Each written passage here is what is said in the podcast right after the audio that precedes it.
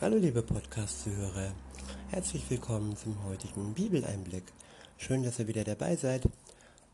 Heute möchte ich mal wieder eines meiner, hm, ich kann was sagen, Lieblingskapitel vorlesen. Ähm, es ist mein Lieblingsthema auf jeden Fall. Wenn ich mich noch zurück erinnere, das war eine Zeit, da war ich noch nicht mit Gott unterwegs und da habe ich die Musik von, äh, vielleicht kennt ihr sie ja, von Marius Müller-Westernhagen gehört.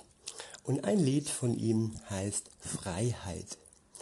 Und ich habe das damals geliebt. Und ja, Freiheit, die einen sind der Freiheit verpflichtet, die anderen lassen sich gerne irgendwie unterjochen, sag ich mal, auch wenn ich äh, Jochen heiße, ein kleines Geheimnis, bin ich trotzdem der Freiheit mehr ähm, ja, zugewandt wie dem Joch, zumindest der Menschheit.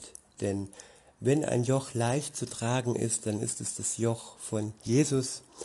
Und insofern bin ich dann doch wieder stolz auf meinen Namen, weil es geht mir nicht um das Joch, das Unterjochen, das Unter, Unterjocht werden, unterjocht werden von Menschen, von, von Regimen, Klar, wir müssen tun, wir müssen die Steuer des Kaisers zahlen, aber im Herzen dürfen wir trotzdem Jesus zugewandt und frei bleiben. Und ja, das ist das Thema dieses Kapitels. Es ist überschrieben mit zur Freiheit berufen. Es ist das fünfte Kapitel des Galaterbriefes und ich benutze wieder die Übersetzung ähm, Das Buch von Roland Werner. Ab Vers 1 heißt es, der Messias hat uns befreit, damit wir in wirklicher Freiheit leben. Ich wiederhole, der Messias hat uns befreit, damit wir in wirklicher Freiheit leben. Und wichtig ist hier das Wort wirklich. Es gibt eine Scheinfreiheit es gibt Demokratien, wo man sich denkt, oh, die sind ja frei, aber trotzdem gibt es Regime und Mächte, die äh, ihre Leute unterjochen und eben nicht in Freiheit leben lassen. Aber hier, diese wirkliche Freiheit, die hier gemeint ist, ist die Freiheit des Herzens, die Freiheit des Geistes, die Freiheit der Seele, die Freiheit des Lebens, des ewigen Lebens, ähm, welches einem niemand nehmen kann. Der Mensch kann uns das Leben nehmen, aber der Mensch kann uns nicht das ewige Leben, das uns von Gott geschenkt wird, nehmen. Wir sind insofern, wenn es eine wirkliche Freiheit ist, die wir leben, ähm, ja, befreit, befreite Menschen und nicht unterjocht. Und weiter geht's im Text. Ähm, ja, deshalb steht jetzt fest in dieser Freiheit und lasst euch nicht wieder in einer Zwangs, in eine Zwangsjacke der Sklaverei einzwingen. Ich wiederhole. Deshalb steht jetzt fest in dieser Freiheit und lasst euch nicht wieder in eine Zwangsjacke der Sklaverei einzwängen. Ja, damit meine ich wieder all diese äh, Aspekte des Lebens, äh, Geist, Gedanken, Seele, äh, die ich eben gemeint habe. Ähm, ja, es wird versucht, uns in eine Zwangsjacke hinein zu zwängen. Es wird versucht, unseren Geist zu steuern. Es wird versucht, uns von dem Teufel unsere Seele zu rauben und sie ins ewige Feuer der Hölle ähm, zu befördern. Das sind alles Versuche, die, äh, sag mal, vonstatten gehen. Aber wer mit Jesus unterwegs ist, der ist in Sicherheit. Weiter heißt es ab Vers 2, achtet genau darauf. Ich, Paulus, erkläre euch, wenn ihr Nichtjuden euch beschneiden lasst, dann wird der Messias euch nicht mehr von Nutzen sein. Die Beschneidung ist ein Zeichen des ersten Bundes, der nicht aufgehoben ist, der noch besteht. Und viele Juden werden nach wie vor beschnitten. Sie werden aber beschnitten, weil sie als Juden geboren werden. Wer sich aber jetzt als, als Nichtjude und als Christ zum Beispiel beschneiden lässt und dann sozusagen all diese Last des Gesetzes aus dem ersten Bund auf sich nimmt, ohne die Gnade Jesu aus dem zweiten Bund, die viele ähm, Juden eben noch nicht angenommen haben. Und wer dies auf sich nimmt, davon redet, spricht, schreibt jetzt der folgende Teil. Noch einmal erkläre ich euch, mit allem Nachdruck heißt es in Vers 3, mit allem Nachdruck jedem, der an sich die jüdische Beschneidung vollziehen lässt, dass er dann auch die Verpflichtung hat, das gesamte Gottesgesetz vollständig einzuhalten. Ja, der ist dann dazu verpflichtet, was Jesus getan hat. Er war hier auf der Welt und er hat das gesamte Gesetz Gottes so eingehalten, eingehalten, wie es seinem Vater entsprochen hat.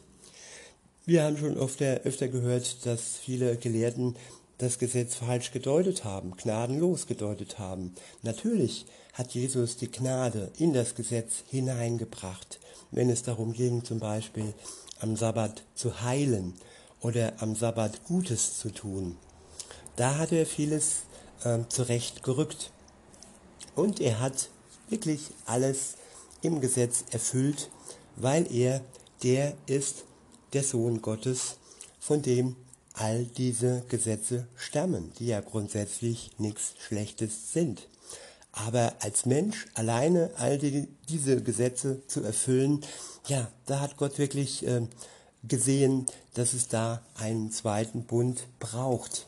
Der erste Bund, wie gesagt, der ist noch intakt und all die Juden und all das Volk Gottes sind noch nach wie vor sein Augapfel, geliebte Kinder und sie werden Jesus erkennen, wenn er auf die Welt zurückkommt, als ihren Messias. Weiter heißt es, ihr seid dann vom Messias abgeschnitten, wenn ihr euch beschneiden lasst. Ihr, die ihr versucht, Gerechtigkeit vor Gott durch die Einhaltung des Gesetzes zu erlangen. Durch die Einhaltung des Gesetzes eben gute, Tate, tu, gute Taten tun und denken, glauben, dass man nur durch das Gesetz befreit ist und nur durch das Gesetz zu Gott kommt. Aber das ist eine unheimlich schwere Last. Dieses Gesetz ist wirklich gut, aber es ist schwer, es wirklich auf jeden Buchstaben einzuhalten und umzusetzen. Das ist eine göttliche Sache und das kannte, konnte wirklich nur Jesus so ausführen. Er hat das Gesetz erfüllt und er gibt jedem Menschen Gerechtigkeit, wenn er, der Mensch, an Jesus, an seine Tat am Kreuz glaubt. Und dies ersetzt dann das Gesetz. Es ist zwar noch intakt, aber der Mensch erhält Gerechtigkeit durch seinen Glauben an Jesus, nicht durch das Befolgen äh, jedes Buchstaben in, im Gesetz, sondern durch den Glauben an Jesus. Weiter heißt es, ja, ihr seid dann aus dem Kraftbereich der Gnade herausgefallen.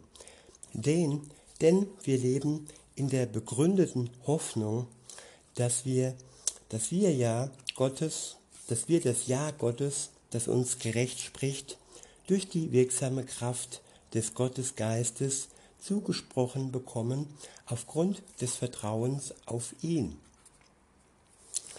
Ich wiederhole, denn wir leben in der begründeten Hoffnung, dass wir ja, dass wir das Ja Gottes, das uns gerecht spricht, durch die wirksame Kraft des Gottesgeistes zugesprochen bekommen aufgrund des Vertrauens auf ihn. Also nochmal genau anzusehen, diesen, diesen Vers, ich finde ihn enorm wichtig. Äh, jeder Christ, der sich auf Jesus beruft, lebt in der begründeten Hoffnung. Hoffnung ist so eine Sache, wenn sie keine Begründung hat, wenn sie kein Fundament hat, dann ist es mit dem Hoffen genauso wie, mit dem Glauben. Da gibt es ja auch diesen Spruch, Glauben heißt nicht wissen. Aber wenn Hoffnung eine Begründung hat, wenn Glauben einen Grund, ein Fundament hat, dann heißt Hoffen äh, Wissen, dann heißt, dann heißt Glauben Gewissheit haben. Dann ist dieser Spruch nicht mehr gültig, weil das Ganze Hand und Fuß hat, ein Fundament hat und wirklich eine Gewissheit hat, die vom Geist Gottes her begründet und bestätigt, besiegelt ist. Also ich wiederhole nochmal, denn wir leben in der begründeten Hoffnung, dass wir das Ja Gottes, das uns gerecht spricht, durch die wirksame Kraft des Gottesgeistes zugesprochen bekommen aufgrund des Vertrauens auf ihn. Jetzt nochmal von hinten aufgebaut. Wir vertrauen auf Gott. Das ist der erste Schritt. Gott äh, vertrauen. Und dann bekommen wir durch die Kraft des Gottesgeistes ähm, ja die Gewissheit, die sogenannte Heilsgewissheit und das Ja Gottes, welches uns gerecht spricht. Also das Ja Gottes spricht uns gerecht, nicht das Einhalten der Buchstaben und der Genauigkeit des Gesetzes. Zusammengefasst die zehn Gebote. Wie gesagt, ich möchte äh, ganz wichtig, äh, es ist ganz wichtig, es ist nicht ausgehebelt und äh, das Gesetz ist noch da. Ich denke mir mal, vielleicht sollten wir die zehn Gebote mal ähm, parallel und getrennt behandeln.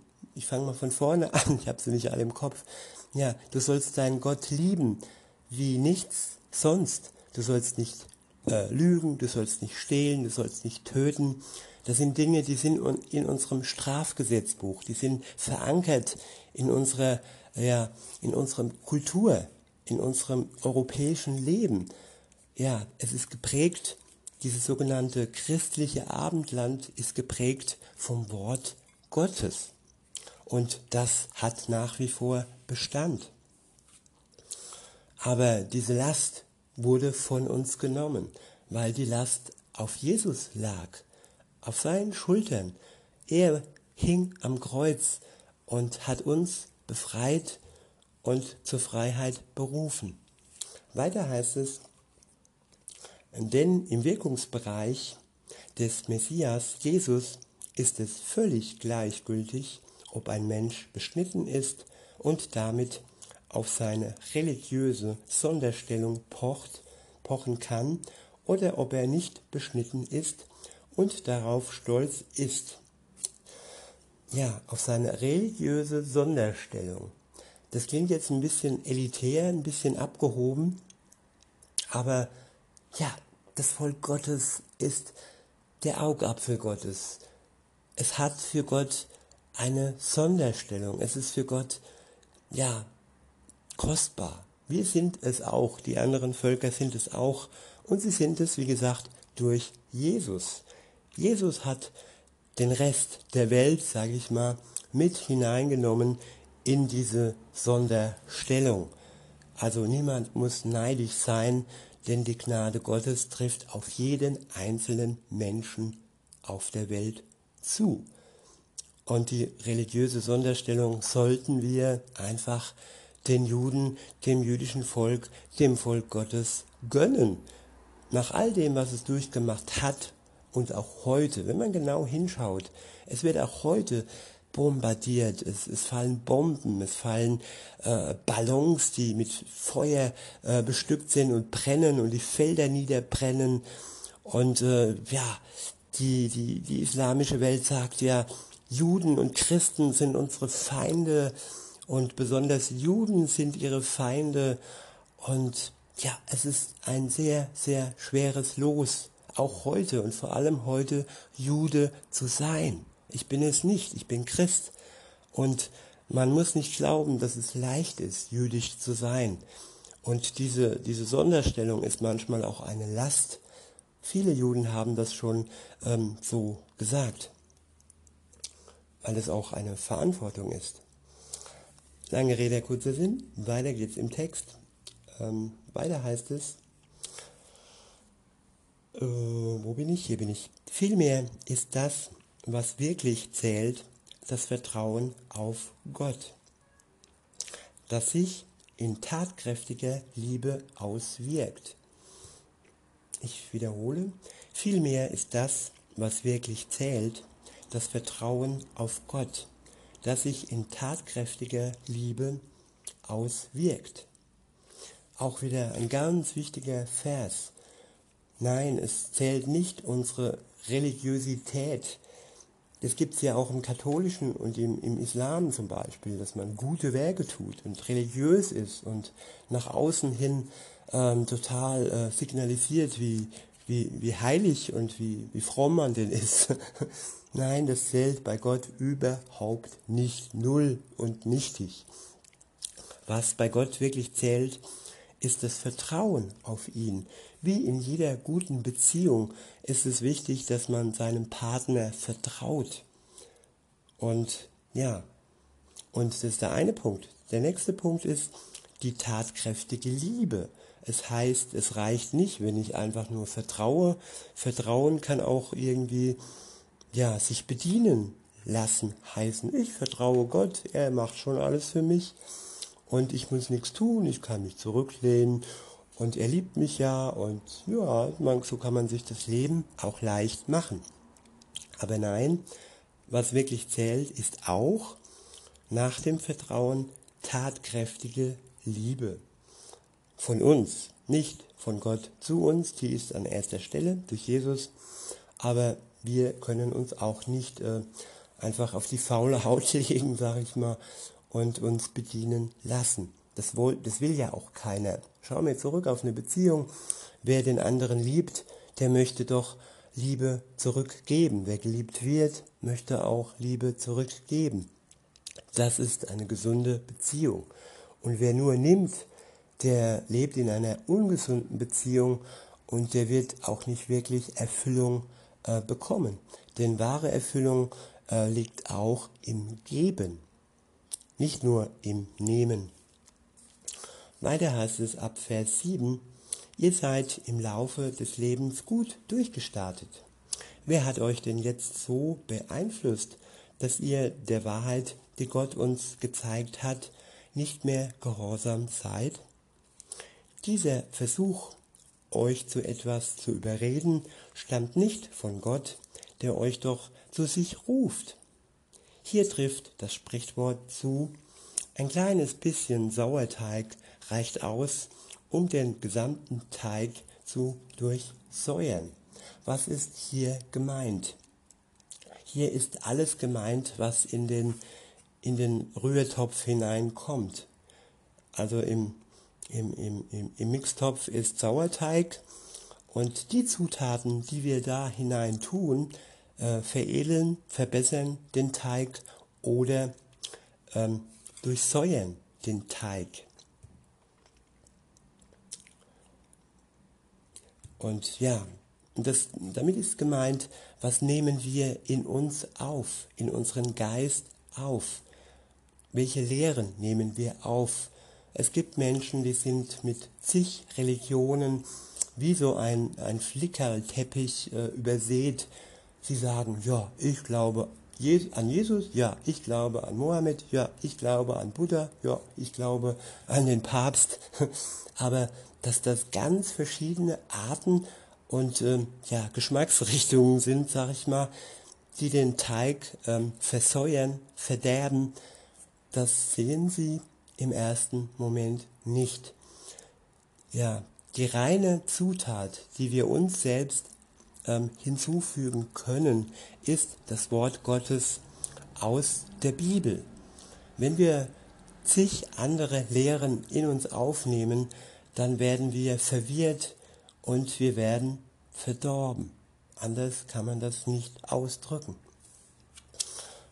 Ab Vers 10 heißt es, doch ich habe dieses Vertrauen zu euch aufgrund unseres gemeinsamen, unserer gemeinsamen Verbindung mit Jesus, den, dem Herrn, dass ihr auch nicht anders denkt, denken werdet als ich. Ich wiederhole, doch ich habe auch dieses Vertrauen zu euch aufgrund unserer gemeinsamen Verbindung mit Jesus, dem Herrn, dass ihr auch nicht anders denken werdet als ich.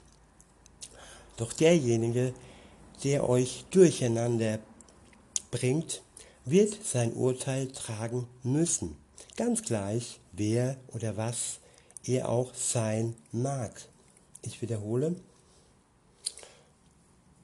doch derjenige, der euch durcheinander bringt, wird sein Urteil tragen müssen, ganz gleich, wer oder was er auch sein mag. Ja, Gott schützt uns und Gott rächt uns. Gott ist ein Rächer. Gott wird den strafen, Gott wird den verurteilen, der uns durcheinander bringen möchte. Wir sind in der Verantwortung, dass wir darauf achten, dass das, was wir in uns aufnehmen, und damit sind auch die Medien gemeint und äh, irgendwelche, äh, auch wenn es nur eine Dokumentation ist, dass wir wirklich darauf achten, ob das der Wahrheit entspricht, was uns da entgegengebracht wird. Ob das irgendwie Gift, Sauerteig ist, der unser, Inse, der unser Innerstes, der unsere Seele vergiftet und das können wir nur, wenn wir genau wissen, was Wahrheit bedeutet. Und wenn wir immer vergleichen und äh, auf der Suche nach der Wahrheit sind. Und insofern, aber wir können auch wirklich getrost sein, dass der sein Urteil tragen wird. Ich nehme eine Person, die nicht mehr lebt, die äh, ähm, die Generation meines Vaters zum Beispiel verdorben hat. Das war Hitler. Er hat mit seiner Lehre äh, ja meinen Vater verdorben, meine Mutter verdorben. Und äh, insofern, wenn er nicht zu Jesus umgekehrt ist, das hat jeder, das kann jeder, das kann auch Hitler. Und keiner weiß, ob er vor seinem Tod aber äh, nicht äh, umgekehrt ist, aber er hat Selbstmord begangen und äh, das ist Spekulation. Auf jeden Fall, wer ähm, an seinen bösen Taten festhält, wenn das so war, dann hat er sein gerechtes Urteil bekommen. Und er hat die Menschen verwirrt. Und nach ihm gab es Menschen, die uns verwirren möchten. Aber Gott möchte uns zu mündigen Menschen, ähm, Familienmitgliedern machen. Er ist niemand, der uns irgendwo völlig äh, ja, unfrei macht. Er hat uns zur Freiheit berufen und wir dürfen jetzt in dieser Freiheit wandeln.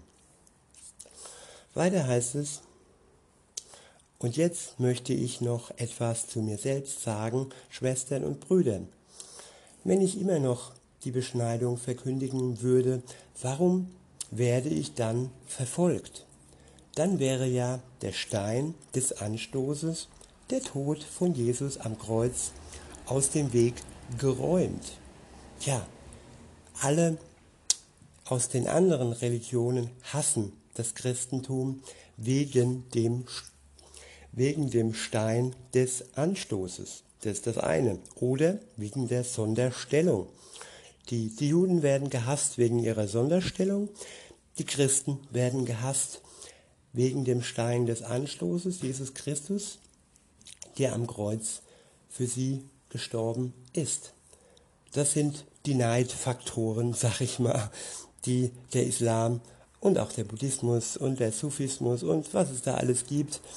Tja, ich denke, man kann nur neidisch sein auf das Christentum und seine Gnade, seine Liebe und auf die Sonderstellung von, äh, von den Juden. Ich bin's nicht. Ich habe ja keinen Grund, neidisch zu sein, weil ich unter der Gnade Gottes stehe. Weiter heißt es,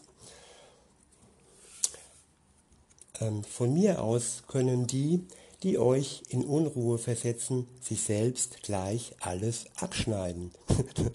Und hier Humor. Manchmal gibt es wirklich Humor aus dem Buch Gottes. Ich wiederhole nochmal. Von mir aus können die, die euch in Unruhe versetzen, sich selbst gleich alles abschneiden. ja, damit sind die gemeint, die sagen, ja, nur unter dem Gesetz, nur wenn du dich beschneiden lässt, dann bist du äh, was Besonderes.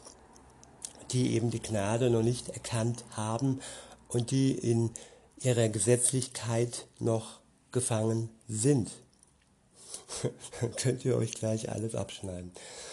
Weiter geht's mit Vers 13. Dort heißt es, doch ihr seid zu einem Leben in Freiheit berufen, Geschwister. Nur das sollt ihr nicht tun. Diese Freiheit als Deckmantel für ein selbstsüchtiges Leben missbrauchen. Nein, ihr sollt einander in selbstloser Liebe dienen. Ja, vieles kann man missbrauchen. Ein Jude, ein Jude kann seine Sonderstellung missbrauchen. Er kann sich in den Vordergrund stellen und sagen, ja, ich bin was Besseres wie du. Das kann er machen, muss er nicht. Ein Christ kann seine Sonderstellung, er hat ja keine Sonderstellung, ein Christ kann die Gnade missbrauchen, indem er sagt, ja, ich bin befreit und ich kann jetzt ähm, meinen selbstsüchtigen äh, Begierden äh, freien Lauf geben. Und ja, das ist Missbrauch. Und genau das möchte eben Gott nicht. Was er möchte, wiederhole ich nochmal. Nein, ihr sollt einander in selbstloser Liebe dienen. Ja, Hingabe. Jesus hat sich uns hingegeben. Das war selbstlose Liebe. Er hat sein Selbst praktisch beiseite geräumt und hat uns gedient. Und das ging bis in den Tod. Und das soll uns als Vorbild sein, wenn es darum geht, unseren Geschwistern oder auch denen, die noch nicht bei Gott sind, zu dienen. Weiter heißt es, denn das gesamte Gottesgesetz findet in einer einzigen Aussage seine Erfüllung und die lautet, du sollst deinen Mitmenschen so lieben, wie du dich selbst liebst. Ich wiederhole, du sollst deinen Mitmenschen so lieben, wie du dich selbst liebst. Und hier wird auch wieder was gerade gerückt, weil ähm, es könnte krankhaft werden, wenn, ähm, wenn man dieses Wort ähm, selbstlose Liebe nicht richtig ähm, anschaut. Selbstlose Liebe heißt nicht, dass man die Selbstliebe ähm, aus dem Weg räumt es ist wichtig, dass wir uns auch selbst lieben. Das hat auch Jesus getan. Jesus hat sich zurückgezogen. Er war, er war, ja, er hat neue Kraft getankt zusammen mit dem, mit seinem Vater. Und er war nicht permanent unter Menschen. Er hat auch Ruhe gebraucht. Und das war Liebe für sich selbst. Und das ist auch wichtig für uns, dass wir nicht permanent ähm, uns wie so eine Blut Konservenstelle aussaugen lassen, sondern dass wir auch dafür sorgen, dass wir Nachschub an Kraft bekommen. Weiter heißt es ab Vers 15, doch wenn ihr euch gegenseitig beißt und zerfleischt, dann passt nur auf, dass ihr nicht am Ende einer vom anderen aufgefressen werdet. Ich wiederhole, doch wenn ihr euch gegenseitig beißt und zerfleischt, dann passt nur auf, dass ihr nicht am Ende einer vom anderen aufgefressen werdet. Ja, das ist das, was oft läuft. Ja, ich nehme mich da nicht mit aus. Ich bin auch manchmal der, der beißt, auch wenn das verbal ist und der irgendwo ähm, diese selbstlose Liebe nicht ähm, ähm, anwendet, sag ich mal, und das zeigt halt immer wieder, dass niemand komplett und 100% immer das Gesetz befolgen kann und wir diese Gnade immer wieder und wieder brauchen, diese Vergebung Gottes immer wieder und wieder brauchen, aber sie nicht missbrauchen, wie gesagt, und immer die selbstlose Liebe im Blick haben. Weiter heißt es, der nächste Abschnitt ist überschrieben mit Leben im Geist. Ab Vers 16 heißt es, was ist, was ich sagen will, ist dies. Führt euer Leben in der Wirklichkeit des Gottesgeistes. Und dann werdet ihr den Begehrlichkeiten, die in eurem selbstsüchtigen Wesen stecken, keinen Raum gewähren. Ich wiederhole, was ich euch sagen will, ist dies. Führt euer Leben in der Wirklichkeit des Gottesgeistes. Und dann werdet ihr den Begehrlichkeiten, die in eurem selbstsüchtigen Wesen stecken, keinen Raum gewähren. Unser Wesen, unser Mensch, äh, unser Leib, also wir, das Menschliche, ist ein selbstsüchtiges Wesen. Und wenn wir dem freien Raum lassen, dann kommt dabei eben nur äh, Egoismus und Selbstsucht raus. Aber wenn wir ein Leben mit Gott beginnen, bekommen wir von ihm den Geist Gottes geschenkt. Und wenn wir unser Leben in der Wirklichkeit dieses Geistes leben, dann werden all die Begehrlichkeiten und all die selbstsüchtigen Eigenschaften in uns weniger oder auch kein Raum mehr gewährt werden. Das liegt immer an uns, inwiefern wir Gott Raum geben in unserem Leben. Weiter heißt es, heißt es, denn unsere innerste Motivation, die ganz aus unserer Selbstbezogenheit kommt, steht gegen das Wirken des Gottesgeistes. Ich wiederhole, denn unsere innerste Motivation, die ganz aus unserer Selbstbezogenheit kommt, steht gegen das Wirken des Gottesgeistes. Ja, das ist manchmal wirklich ein Kampf. Und das klingt verrückt, aber ja, wenn ich die Zügel nicht Gott überlasse, dann, dann ist das so chaotisch in mir drin, dann ist das so, ja, wie es hier eben steht, dann sind meine Motivationen einfach selbstbezogen und ich lasse mich ähm, beeinflussen von all dem Hollywood-Gedönse und ähm, sehe dann Gott nicht mehr so richtig äh, klar und äh, verliere dann auch die Orientierung. Aber er ist da, er hat Geduld und er freut sich, wenn wir ihm dann wieder ähm, mehr Raum ähm, in uns lassen.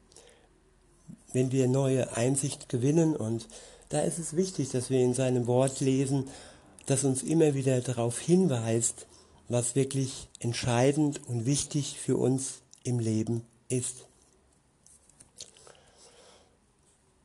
Weiter heißt es, und der Geist Gottes steht gegen unsere Ich-Bezogenheit. Diese beiden Dinge stehen einander feindlich gegenüber. Das Endergebnis davon ist dann, dass ihr letztlich nicht das tut, was ihr eigentlich wollt. Ich wiederhole, das Endergebnis davon ist dann, dass ihr letztlich nicht das tut, was ihr eigentlich wollt. Ja, der Wille ist da, aber unser Innerstes, unsere Begehrlichkeiten ähm, kämpfen darum, dass wir nicht das tun, was wir eigentlich wollen, nämlich den Willen Gottes erfüllen. Aber es ist ein guter Kampf. Mein Tauchspruch heißt ja, kämpfe den guten Kampf, den du vor vielen Zeugen ähm, bekundet hast. Und weil der Kampf gut ist und weil Gott, der Geist Gottes in uns stärker ist, wie unsere, unser menschliches Wesen, ist oftmals ein Happy, ein Happy End ähm, ja, vorauszusehen, wenn wir das zulassen. Das ist eben das Entscheidende. Wir sind nicht die Marionetten Gottes. Wir haben alles in der Hand und es, ist, es liegt an uns, ob Gott in uns wirken kann. Weiter heißt es, wenn ihr euch aber der Führung des Gottesgeistes überlasst, dann seid ihr nicht mehr dem Gesetz untergeordnet. Ich wiederhole, wenn ihr euch aber der Führung des Gottesgeistes überlasst, dann seid ihr nicht mehr dem Gesetz untergeordnet. ja, Unterordnung verschwindet. Befreiung heißt auch, sich dem Gottesgeist in uns überlassen. Er macht uns frei und er befreit uns von der Last des Gesetzes. Weiter heißt es, was ein von Selbstsucht getriebenes Leben hervorbringt, ist ja unübersehbar. Das sind Lebensweisen wie sexuelles Fehlverhalten, Unreinheiten, Zügellosigkeit, Verehrung falscher Götter, okkulte Praktiken, Feindseligkeiten, Streit, Eifersucht, Wutanfälle, Egoismus, Streitereien, Trennungen, Neidereien, Besäufnisse, Fressgelage und ähnliche Dinge.